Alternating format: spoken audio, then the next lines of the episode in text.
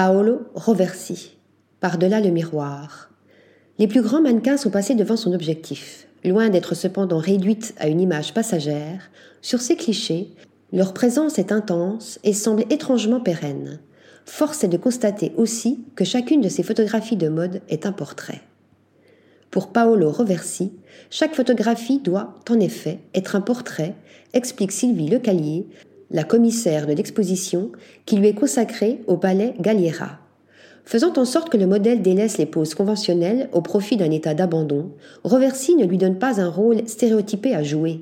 Il pose comme il est, habitant l'espace par la simplicité de sa présence. De même que Nadar, Roversi cherche la ressemblance la plus familière, la plus favorable, la plus intime.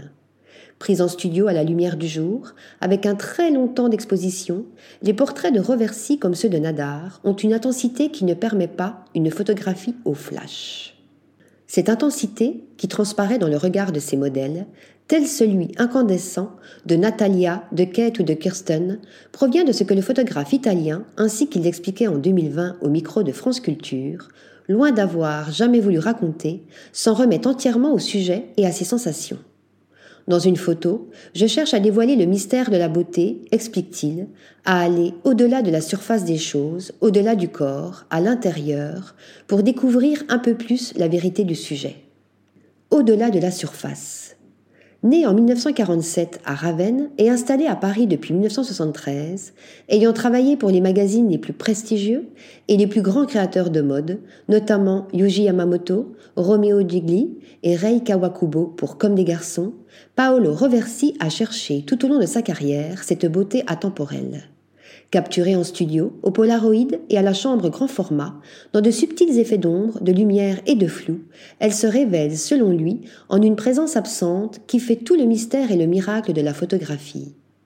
Cultivant une esthétique onirique, Reversi jouera de la blancheur des peaux laiteuses, comme l'émulsion du Polaroid, et, par l'usage de filtres, de taches de couleur rehaussant visage et mains, Campagne pour Yamamoto automne-hiver 1985-1986 ou Alexander McQueen 2021.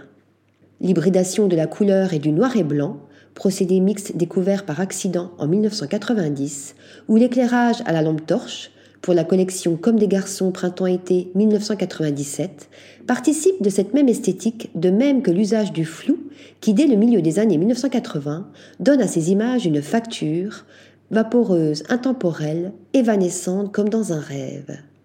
Article rédigé par Stéphanie Dulou.